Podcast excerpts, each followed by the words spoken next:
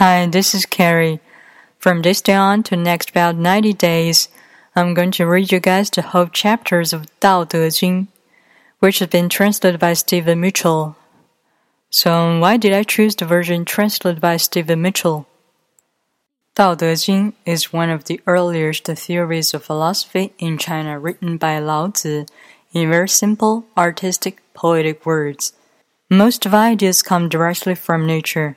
It's the essence of pondering over cosmos, people, leadership, happiness, etc. It has profound meaning for Chinese people to seek peace of mind for about 2500 years.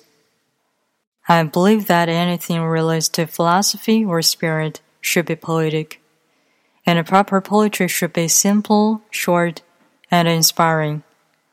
Lao Tzu is a poet, so is Stephen Mitchell.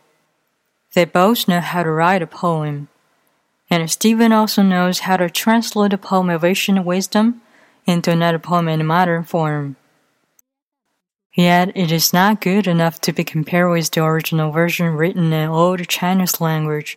So the other way around is kind of gently forcing you to read the original version, to appreciate the classical, beautiful, poetic words, the wisdom or ancient master, and try to calm yourself down to face the problem you may have met in your current life.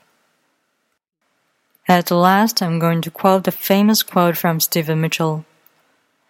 Words are fingers pointing toward the moon. If you watch fingers, you can't see the moon.